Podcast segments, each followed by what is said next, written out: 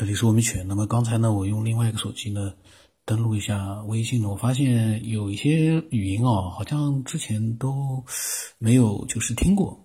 嗯，那么但是呢，刚才我录了一个郭先生的他的分享的语音，我发现录的时候呢，我又发现哦，这些语音好像之前都录过了，但是呢，我把它集中在一起了，就是一集呢有四十几分钟，这样的话比较。连贯性的全部都能一集里面听到了，也可以。那么我又发现呢，老晋有一小部分语音呢，也好像我没听到过。但是呢，我不排除说呢已经录过了。呃，是最早期刚认识我的时候分享的一些内容。那么这些内容呢，可能录过了，但是在那个时候录的时候呢，呃，可能呢是分开来录的。那么也可能呢没录过。嗯，我觉得呢，为了保险一点呢，我还是把它全部录一下。这个可能估计时间也很长，我们可以一次性的把它刚刚添加我的时候啊，呃，除了最开始的那些语音之外呢，那一部分大概是两天的内容，嗯，我们把它听一听。呃，具体有没有录过呢？我们就不管了，我们只当是新的，呃，听他第一次听到他最早的那个语音。也就是说，在我们的世界里，认识宇宙的观念就是猴子看宇宙，越看越猴子。宇宙就是个猴子。我不知道这个观点您同意不同意啊？就是，其实，呃，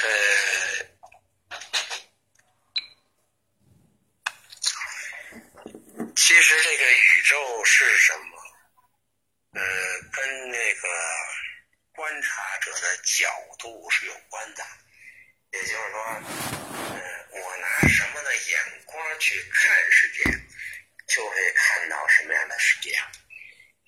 比如说，现实生活中，呃，我心里有一堆抗拒的心态，我去看一个人不满意的时候呢，我一定认为这个人不是好人。但是，是不是好人的标准呢？是因为你去看他的心态呀，而不在于他到底做了什么坏事。那都是主观的。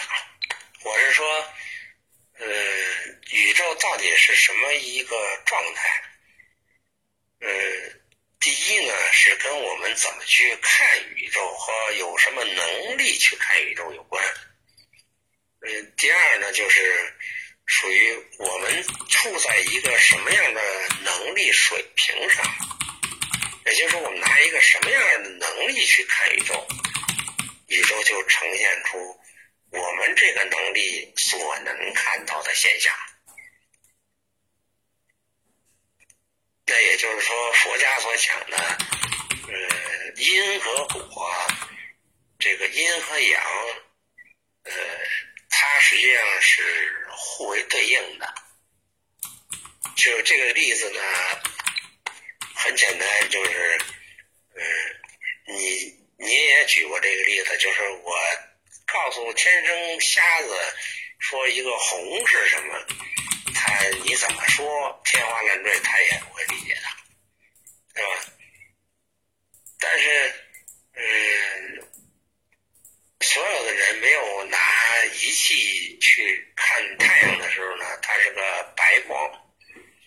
可是科学家发明了是光栅设备以后呢，发现白光里面呢有红橙黄绿青蓝紫，呃，还有红外线，还有紫外线，还有什么贝塔、伽马一大堆。最后还发现了，还发现了什么微波粒子啊，什么量子、光子一堆。那假说在没有这些设备仪器之前，我们岂不是认为这些东西是不存在的？但是这些东西为什么存在呢？是因为我们有了观察手段。那么，当反过来说，我们有看见白光的时候呢，我们的手段是什么呢？是我们的眼睛。那也就是说，我们依靠眼睛认识这个世界，和依靠设备认识这个世界，这是条件。但是你不认为我们作为人类在地球上这个条件很局限吗？假如我们生活在太阳上去看光是什么样？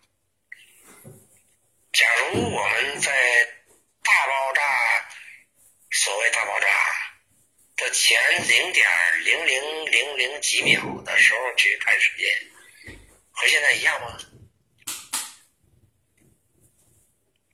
所以这个我不是说玄学，我是想从科学的发展途径这个轨迹来去质疑科学，实际上它只是一条道，而且这条道呢，呃，只是很单一的一条道。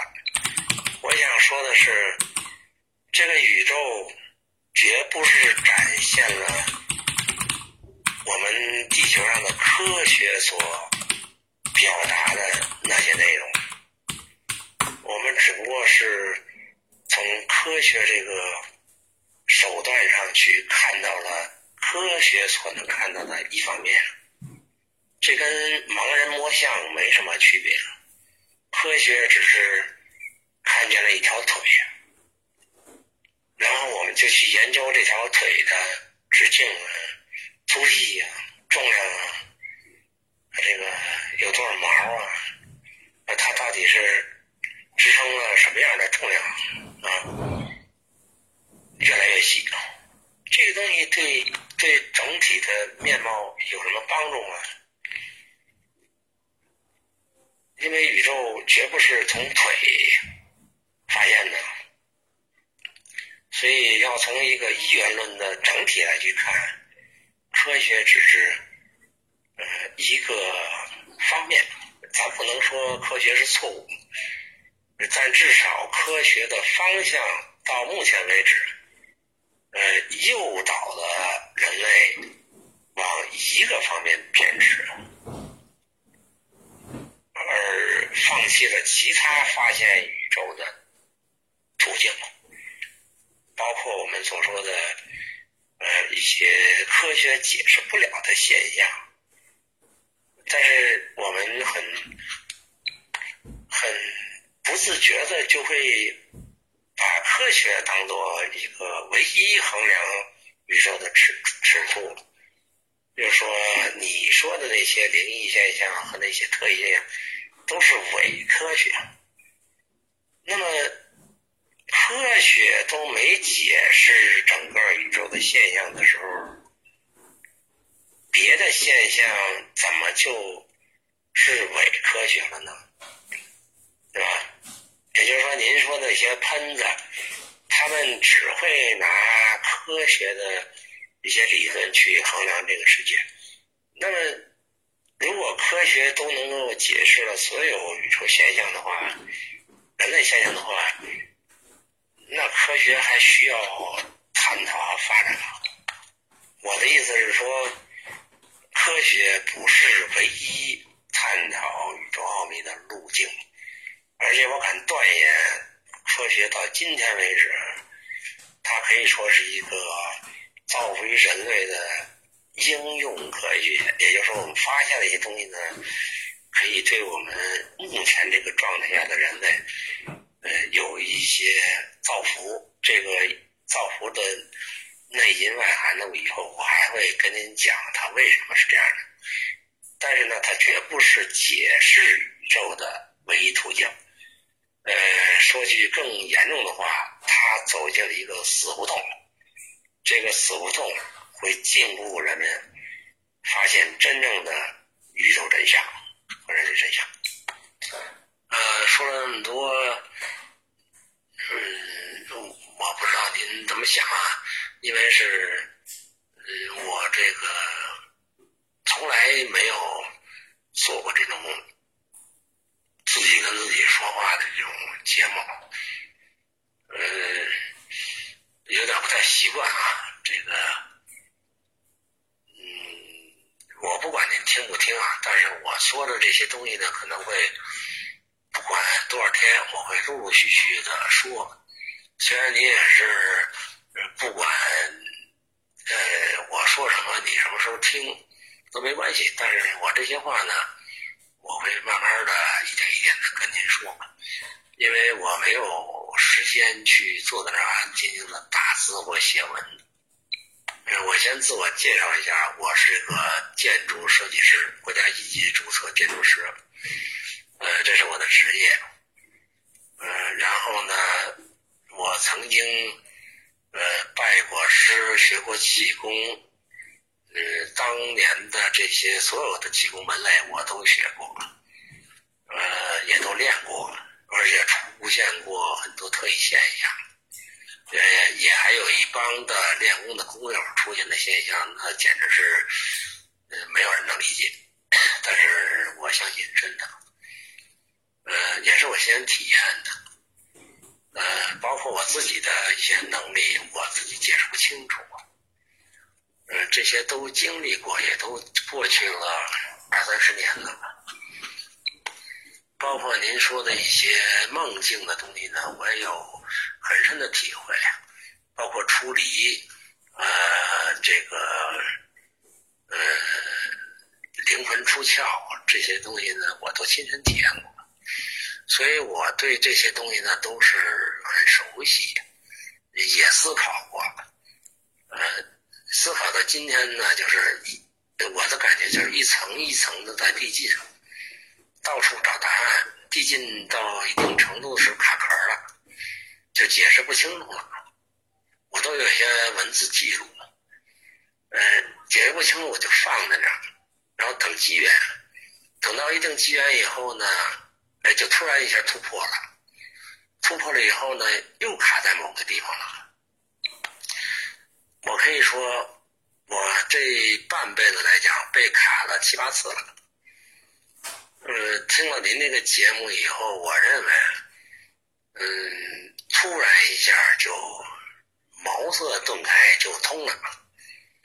呃，当然通了呢，不是说你这个节目里的这些人，包括大家想这些东西，比我高哪儿去？我认为呢，到目前为止，我还没感觉到一个比我高的，脑洞比我大的。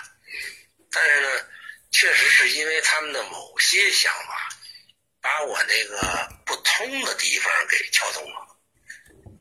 所以我是非常感谢你这个节目，也非常感谢大家所有的脑洞，因为这个脑洞呢，我认为不是我自己的，也不是某个人的，而是属于我们整个人类宇宙的能量的共同体。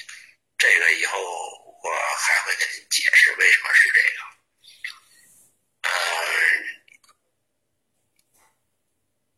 慢慢我再给你讲，我可能会一会儿有点别的事儿，我先停一会儿。有空呢，我就跟您说，因为孩子小，一会儿有这事儿有那事儿，啊，我这个孩子上学呀、做作业呀，反正我一天到晚就围着他转，所以有点事儿我先弄一会儿，到时候静下来呢，不碍别的事儿的时候，我再慢慢跟您说，哪怕是半夜深更。您睡觉了，哎，没关系。但我自己说我自己的，以前我不习惯，但现在我觉得越静呢，我可能思绪越清楚。啊，老师，我刚才呢，我觉得咱们放松一点啊，就是我跟您聊天，您这个聊天方式虽然我不是很接受，但是，嗯，我比较可以适应您这个方法。呃，刚才抽了根烟，然后看看孩子。嗯，没什么太多事儿呢，我接着跟您说，您慢慢听我讲，可能会讲很长时间，很多，呃，不要紧。但是呢，我希望呢，您最好是能够听明白我想说什么以后呢，再把它做到节目里去来探讨，呃，因为这样可能会比较呃宽一点，就是把我的意思说清楚，大家也能理解。我我真的觉得我们这个节目里头呢，有很多这个智商很高的人，呃，脑洞很大的人，呃，他们几乎快接近真相了。当然，我也不能说我就是呃已经洞察真相了，但我也只能说我可能比他们还更接近真相一点。这是自信吧？可能也不是说我就一定说呃比人家高哪儿去，或者说嗯就真的是了解真相的。毕竟我是也是一个呃猜想，也不是一个实证的人。我并没有实证到这个阶段，但是我只是从嗯理论和逻辑上推导，也就是说像爱因斯坦那种就是脑实验。但是我觉得很多现象呢，可以拿我这个理论来自圆其说。嗯，下面呢，我就先把这个理论跟您介绍一下，然后再解释一些现象啊。这个可能会非常的长。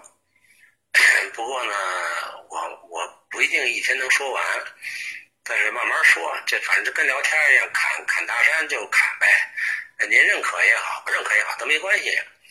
我只是把这东西呢说出来，您能够呃实实在在的把我的想法呢传达出去，大家讨论。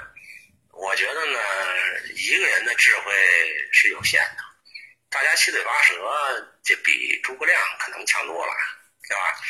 呃，我认为啊，首先，呃，科学，呃，也就是说，我们这个世界上唯一崇拜的科学家们拿这个爆炸奖的这些人，嗯，他们肯定是脑洞很大，跟我们一样。嗯，其实我们科学家没什么区别，就是他们脑洞在那儿，我们脑洞在这儿，大家都是脑洞。只不过他脑洞以后呢，让社会接受了。我们这个脑洞呢，可能是默默问的，但不见得没道理啊！不要小瞧自己，可能我们这个脑洞，嗯，不见得比科所谓科学家们强，呃，不，不见得比他们差，甚至于呢，呃，他们听了我们的脑洞以后呢，可能会很惊讶，呃。哎，这个越说这个前言越多啊，我我不想再说前言了，我我说实质啊，呃，我先顿一下，然后这个前言的这个这个实质性的东西呢，我想分几个方面讲。第一呢，先说我的枯燥的模型，这个呢，嗯，可能不是很直观，但是我尽量把它说明白了。呃，我认为呢，我们的宇宙呢。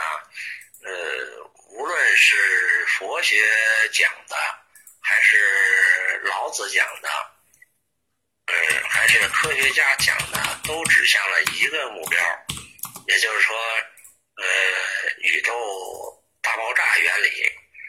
呃，但是大爆炸原理呢，科学家只讲了一个呃推论，也就是谁也没看见过爆炸，但是他通过。宇宙大爆炸的这个释放和这个和这个这个就是呃射线呐，还有呃这个这个这个整个呃宇宙体系呃背景发散性的这个原理来看，说宇宙是远离我们而去的。那么这是一个线索，就是为什么会呈现一个远离而去的，嗯，这么一个模式啊，现现象。那呃，我就考虑呢，呃，这个宇宙模型呢，也是呃从十十几年前到现在逐渐的修正这么一种设想。我认为到现在呢，也是从前两天听这个节目以后，突然间脑洞被修正了以后，才建立的一个模型。嗯，我认为这个宇宙呢，它是一个数学的模型，也就是说从零点，也就是说科学家认为的极点，也就是说一个物质。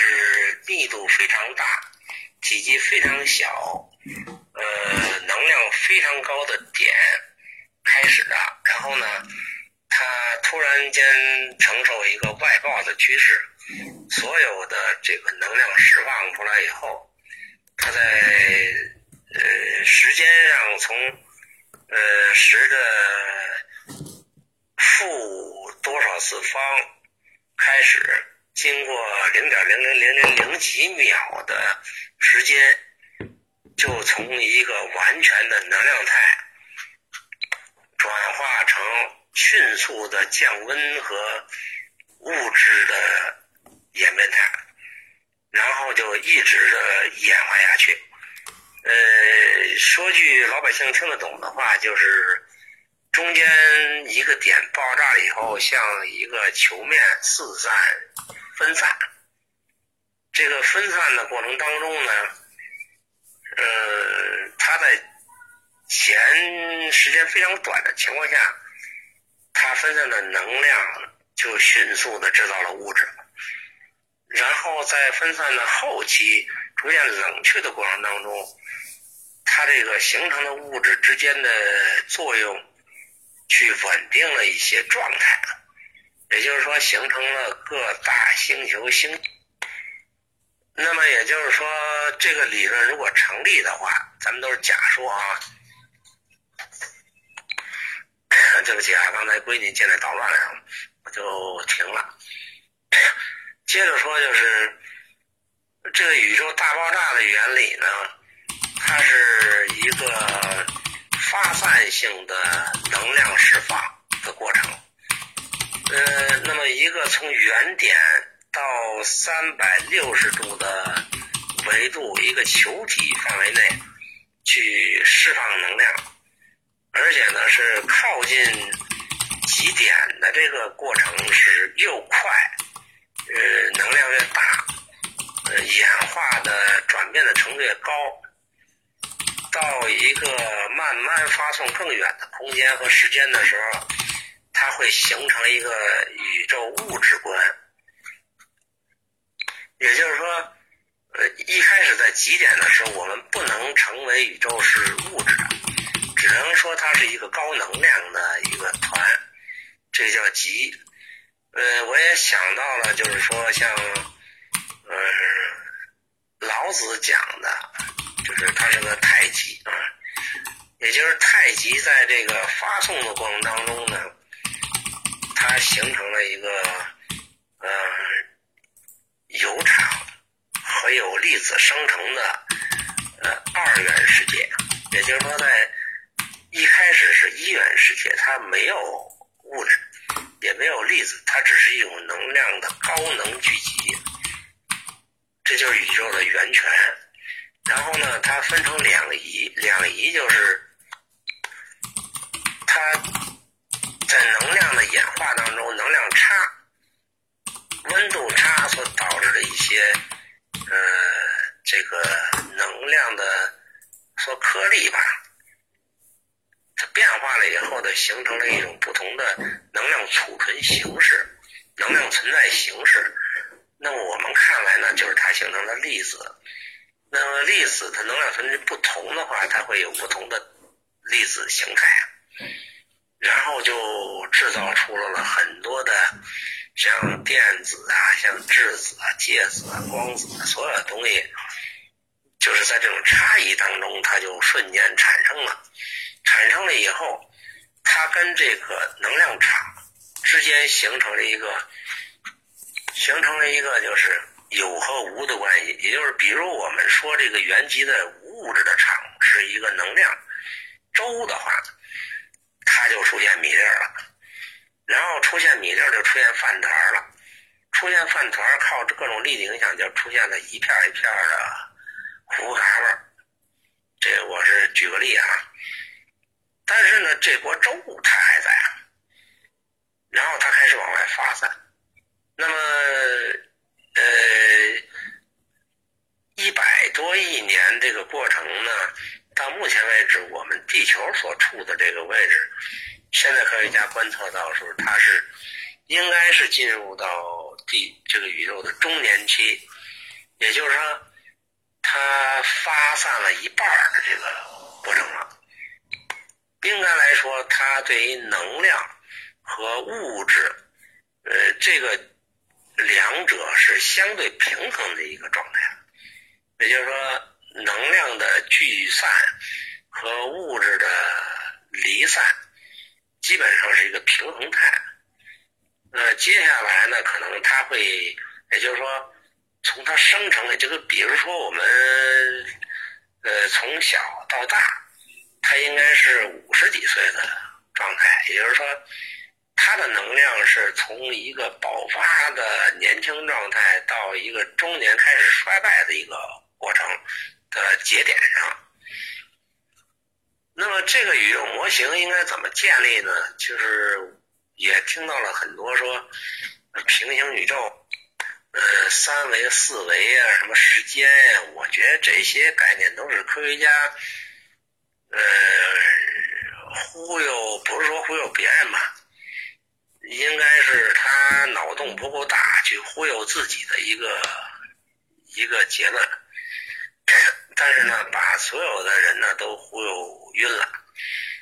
在我看来呢，宇宙整个的一个过程，其实就两维，没有那么多的维度，就两维。一维呢，是我们很清楚的看见，从一个球体的中心点爆炸了以后呢。向整个球面上发散的所有的射线粒子，那么越靠近中心点的时候，能量越高，也就是说代表整个宇宙的能量。当然这是个例子，可能还存在若干个宇宙啊。举个例子，就是说它爆了以后，它迅速去分散，因为它的能量在散发的过程当中呢，它是衰减的。呃，这个衰减过程不是匀速，也就是它在零点零零几秒的时候是巨大衰减，然后它就会逐渐变慢，变慢以后去散发到宇宙的边缘。那么也就是说，我们去观察所有天体的时候，呃，在我们发散这一面的时候呢，宇宙是膨胀的。所以我们之间必定是越来越拉开，呃，在我们背面那一方呢，它是远离我们的，当然是越来越远。所以你从宇宙的各个角度去看，它的呃都是发散的。也就是说，我们整个宇宙是处在爆炸以后的远离阶段。也就是说，它的这个背景发散这个理论，证明了我们是处于呃。核裂变的宇宙核裂变的这个阶段，也就是我们是爆炸以后发散的阶段。那当然了，就是，嗯，呃，如果我们能理解宇宙是，其实宇宙呢，就是从先人的一些洞察来看呢，他是，呃，这么说啊，老子有句话叫。天地间其有橐越乎？呃，橐越的概念是个风箱，老百姓烧火的风箱，叫呼哒呼哒的。那么我第一联想到的风箱就是我们人体的呼吸。呃，人体的呼吸跟这个呃周期的概念是一样的，包括植物啊、动物，所有都它活在呼吸里。那么其实。有一个理论说呢，就是宇宙是全息的。我们观察宇宙的角度不应该，我们把宇宙对立开，就是我去看宇宙，你宇宙在我之外，这个这个理论是错误，完全错误的。那么，我认为科学家也好，历史上所有观察宇宙的这个这个学者，都犯了一个严重的错误，就是认为。我们在发现宇宙，也就是说，我不自然的就把我观察者和宇宙对立起来了。也就是说，我们是在看宇宙到底怎么活动的。其实，我们就在宇宙里，你怎么去看宇宙？这个事情是很荒谬的一个悖论。呃，我不知道打个什么比方合适啊。我不知道能不能理解这意思，就是我们在这个里头去想看清楚整个这个东西是什么，这本身就是就是不可能的事，对吧？但是如果我们脑洞大一点，说假如我们站在宇宙外面去看这个事情的时候，我第一发现呢，是我们看的角度有问题，而不是宇宙有问题，是我们怎么看有问题。我不知道我说这些您明白这个我想说这意思没有啊？我再接着描绘我说的这个模型，也就是说，宇宙大爆炸它中心发散以后，它有两个特点。呃，从三维的时空特点来说呢，也就是说，它中心第一是从中心往外发散，假定这个宇宙是有边界的，它是个球，那也就是从球心点往球面点发射能量，啊，它去散发这个能量，它一定要把它这个爆炸所产生的能量冲击波去散满整个宇宙一。一直等它到平衡态到消失，这个消失意思就是它 不做功了，这是一个过程啊。呃，第二个特点，呃，当然从这个牛顿力学和这个相对论上讲都有这么一个特点，就是说它是递减，能量是递减的，也就是说我一开始能量极强，然后逐渐往外发散的时候，逐渐的减弱。逐渐的减减弱到什么时候呢？减弱到它 没有能力发散了，也就是说，像我们扔一个球扔到极限的时候，它会掉下来，这没有这个惯性的时候。所以我们认为整个宇宙是个惯性系，这个惯性产生于它的爆炸的动力，呃，到它的能量消耗殆尽，这是一个整个惯性系。那也就是说，从此我们可以看到宇宙是有界限的，不是说无边无际的。但是这个宇宙界限到底多大不好说，它只是消失在现在它所有的能量趋近于零，也就是极限到它没有再发散的能力的时候，那就是宇宙的尽头。我指的是说一个爆炸宇宙的。模型状态，但是很奇怪的是啊，就是说，呃，老子说那句话叫“天地间其有橐越乎”，橐越是个风箱，呃，风箱的意思就是忽大忽大的，一呼一吸，这个很像人的，很像人的呼吸，呃，包括各种动物、植物，它都有呼吸，这个是很普遍的一个现象。甚至于包括呃很多呃微生物也好和这个非生物也好，它都有呼吸，甚至于它有生命的周期。这个现象呢，我们不能简单的看成是一个地球上的特例，因为有一个理论叫宇宙全息论，也就是说，所有我们看到的现象其实都是反映了宇宙的一个共性，就是它本质的东西是。表现在我们不同的现象当中，那么我们只会只能推导这个。既然我们都有这么一个特性，那说明它宇宙本身本质就是这种特性。以这种理论去推导的话，那么整个宇宙说不好听的话，也是一个肺，也是呼吸的。也就是说，它爆炸是发散过程。也就是说，我们现在看到宇宙大爆炸，大家都越离越远。那么，如果到一定程度上把所有的粒子之间的力和能量全部拆散到大家不作用，那也就它到头了。到头了以后，它会停止吗？没能量的状态下，它怎么去演化呢？它是散了、淹了呢？一次性呢？还是它在重复作用？那么老子这个线索呢，提供的说是它像个风箱，也就是说，这个宇宙到达尽头，完全假假定把所有的这个能量均分在宇宙里头，大家都不作用的时候，就是宇宙尽头。然后它会往回返，这个往回返，我现在理解，呃，好像是科学家所说的暗物质或者暗能量。呃，从老子的讲法就是阴和阳，也就是说，你同时具备爆炸往外散的那股力量的同时，就已经生成了一种偷偷的往回拉的能量。你越往外跑，它越往回拉。也就是说，你往外散的能量释放有多大能量释放，它就同时在有一种能量的增长。也就是说，这种能量是往回拉的能量，就像一个猴皮筋儿。你越穿个球，你越扔的越紧的时候，实际上它往就扔的越远的时候，它这个猴皮筋儿绷的力量是越紧，越往回拉的力量大。我认为这个就是宇宙的一个本质的特点，就是我们只是看到往外散的一个力量，那是从原点爆发的爆炸。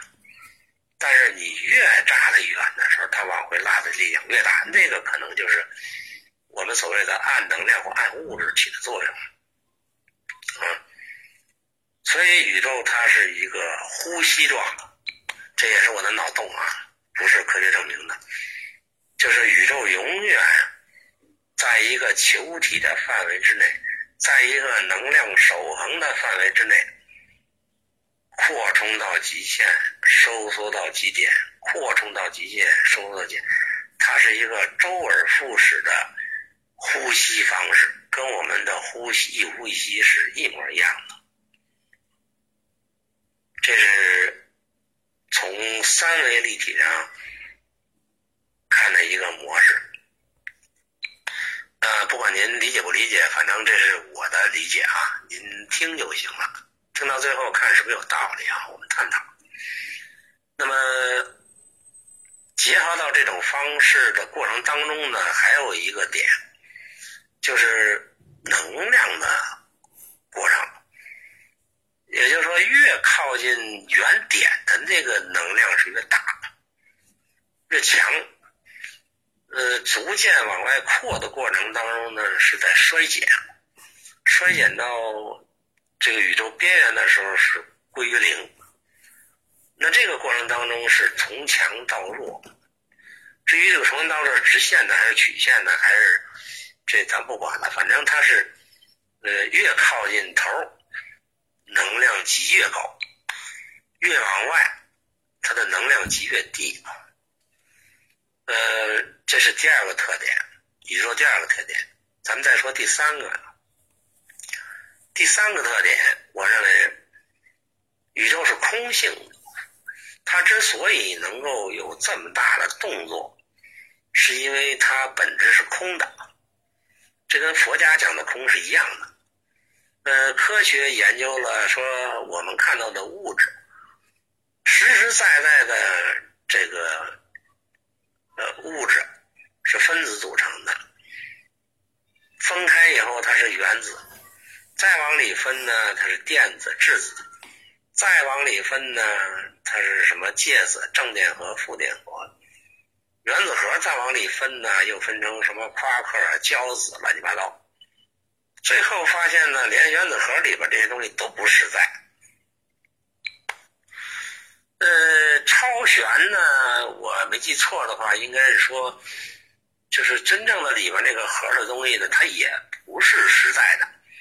它是一个线性的东西在绕圈儿啊，但是我怀疑那个线性估计也是我们呃一种误解呢。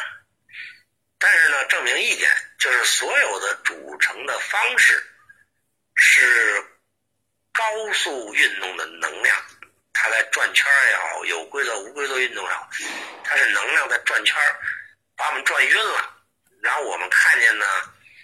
就因为我们眼睛不怎么样，设备也不怎么样，看了半天呢，好像是就跟那耍大刀似的，武侠耍大刀，一开始一刀一式，到最后，到最后那刀光把自己裹起来了，像一个亮球，啊，跟这差不多，话粗理不粗，但就是因为它太高速了，因为能量越高，它速度越高，速度越高，能量越高。我们感觉好像是一个粒子，但是破来破去发现它还不是。不是有那么个实验吗？就是拿这个电子去撞击，呃，核这原子核，撞百分之九十七都通过去了，但是有几个偏了，有几个就被反弹出来了。那这个比例，科学家断定到多少呢？也就是说，一个原子的原子核里的构造，呃，比如说一个足球场的一个原子。那原子核还没足球大呢，那么你拿电子去轰，轰了半天都穿过去了，说明它空的。但突然有一个偶尔碰上原子核，被瞪出来了，穿不过去。那么它可以计算成密度，那也就是说，一个原子里边百分之九十九点九是空的。那我们再看原子核本质里边的旋和里边的正电子之间关系。可能比这百分之九十九点九九还空。那现在科学界已经不能够比超弦还清楚的粒子论了，找不着了，因为我们能力有限了，设备有限了。但推理来说，你以为的弦和绳和粒儿，其实它的本性还是空，还是空。那么空代表什么呢？我们的习惯意识认为，所有有用的东西都是实在的。那么这个理论，我认为正好揭示了佛家的理论，就是真正的能量代表和信息承载单位，包括这个一切世界的组成，恰恰是空的。佛家讲叫做空性，也就是世界是空性的。那也就是两千五百多年前，有一个王子，啊，一个帅哥，一个富二代，他居然说的这套理论，比他妈现在科学家看见的还真切，这就不得不画个问号。至于这个。悉达多这事儿以后说，我再接着说这个模型。刚才说了，从三维空间的概念，从一个心往外发散的能量线，其实咱们说是线点也好，线也好，刚才说的一种空性，也就是说，呃，你说不好它是粒子还是能量还是素还是什么，不管这些是什么，反正是一锅粥，它就发出来了，然后它衰减。但是有一个问题，我们从三维上来讲呢，是看是从越靠近新的能级越高，越靠近外围的能级越低。啊，那我们给我们的太阳系和地球定个位，宇宙的一百多亿年，地球的这个太阳系这个位置。就是恰恰这个位置的存在，也就是说，它这个角度、时间、位置，呃，和周围的一些天体形成的关系是相对稳定的，也就是它基本上落定了，它不会再起大动荡了，相互之间的引力和波的关系已经成为一种定式了。它只不过开始衰减，这个状态下，也就是说，它是一个稳定发展周期态，那么也就合乎一个长久原理，它不闹事儿，才适合于，呃，干点什么事儿，啊，也就是说和平才能够发展，这是一个硬道理。呃，这是一个三维立体的模型嘛？呃，第二个我要加入的不是平行宇宙、四维空间、五维空间，这都是胡鸡巴扯。我认为科学家说的什么四维、五维、六维、八维、十维，都他妈的是围机场、围基站，那根本一点关系都没有，那都是胡扯。我认为的维和时间空间形成差异关系的是能量级。也就是说，从中心宇宙中心开始爆炸往外发散过程当中，因为它的能量衰减，它所呈现的状态是不同的。也就是说，它衰减的过程当中，比如说衰减到零点几秒的时候，它出现了原来是一股能量的粥，什么也没有，哎，它会出现，比如说是呃量子态。它所有出现量子了，然后突然再过零点零零几秒，它出现光子了，它出现粒子了。实际上，这个所有的子的出现、生成，是它在能量衰减的过程 当中，也就是它释放能量过程当中产生的运动状态。那么也就是说，它从粒子态，我们综合粒子态是一个周期。一旦生成了各种不同的粒子以后，粒子之间的差异会各找各家，各找各妈，它就会结合成一种粒子之间的平衡态，那也就出现了，比如说像呃电子啊、原子啊、质子这种形成了一种综合的东西，然后往回返，再形成原子，原子再形成原子之间的化合物。再形成分子，分子之间在分子是相当稳定的一种状态了，它不会再形成化学的变化，然后它就会聚集。那么它因为它里边有更大的能量吸引的话，就是大吃小，大鱼吃小鱼，小鱼吃虾米，稀里糊涂就给弄成一大一大坨，反正你都归我啊，就纷争，这个世界就开始分裂。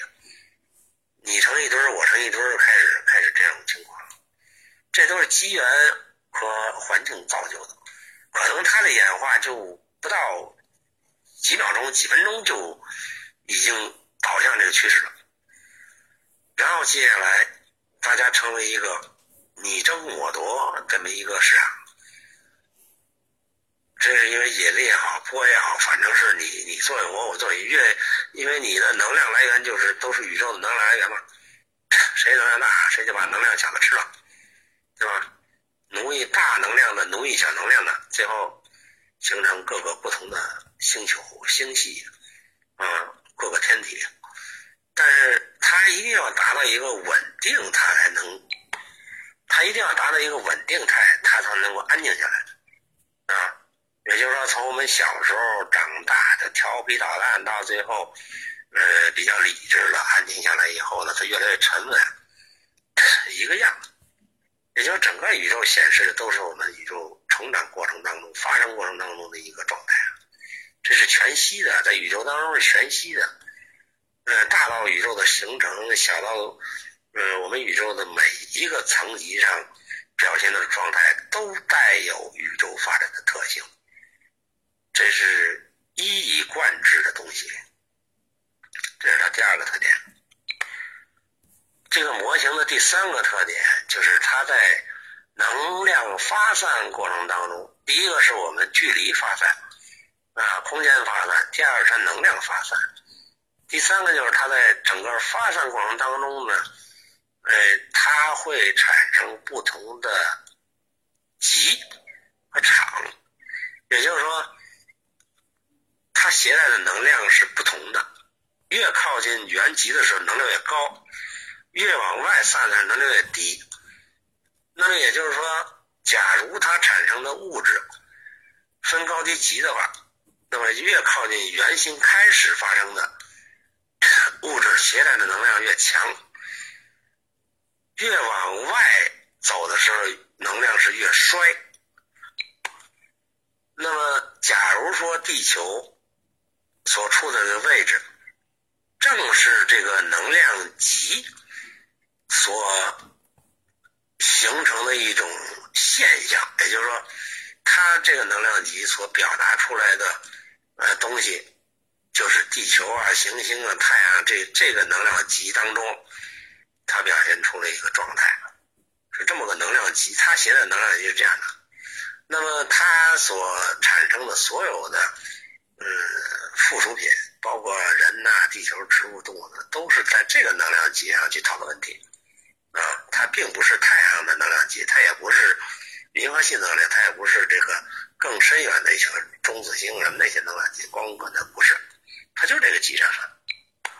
那么假设它再往外发散，更往越远离宇宙中心的话，那么整个地球的能量级会消耗的越来越少，越来越松散，越来越分崩，最后可能连分子、离子之间的作用力全部释放掉，散发完，它又回回到一个尘埃离子过程。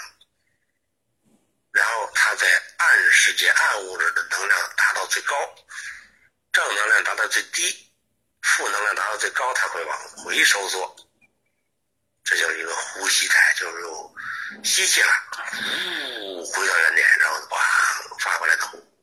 所以老子说：“天地间其有橐越乎？就像个风箱一样。”如果这么看来，岂不是说宇宙？就是一个大风箱，吸过来呼出去，吸过来呼出去，永远做这么一种往返运动，没什么创意，它就是这样的。那么最关键的一个模型，也就是这第四个说法，宇宙的这个，那么老金的这个。模型呢，他马上讲的是第四个宇宙模型，但是是因为时间比较长了，呃，这些录音哦，我在想绝大多数呢，在之前呢都是分很多集录过的，呃，那么这次呢，重新我又听了一遍呢，我觉得，哎，老静这样子，就是说，刚刚加我的第一天哦，他就分享了这么多的精彩的内容。而且他都不管我有没有回复他，因为他分享了这么长时间，我都没有回复他。这是他加我的第一天，呃，真的是一个非常，呃，有自己的魅力的这样的一个科学边缘的一个思索者，非常的牛。那么，因为呢，他已经马上都讲了一个小时了，我在想，嗯，剩下来的模型啊，还有其他的内容呢，我在想还能再录一期。就是最早的，我以为没有录的，但是其实呢录了的，是在另外一个手机上保存的。录完了之后呢，那手机上的内容我就可以把它给删掉了。那我在想啊，呃，老金的分享，无疑是他自己对这个世界的一个理解，是因为听到了其他的一些爱好者的一些分享之后呢，让他产生了更多的一些感悟。那。老晋，他的一个分享，亲情的分享，是不是反过来，又对我们，嗯，更多的一些科学爱好者，有了一个新的一个可以参考的点呢？很多人都喜欢老晋分享的一些内容，也经常有人说，能不能把老晋的微信号给我？老，我是这么想的，老金的微信号给了那么多人之后，他也就不能安心的去分享了。大家都去私下去跟他进行一个，也不知道是什么样的一个 交流。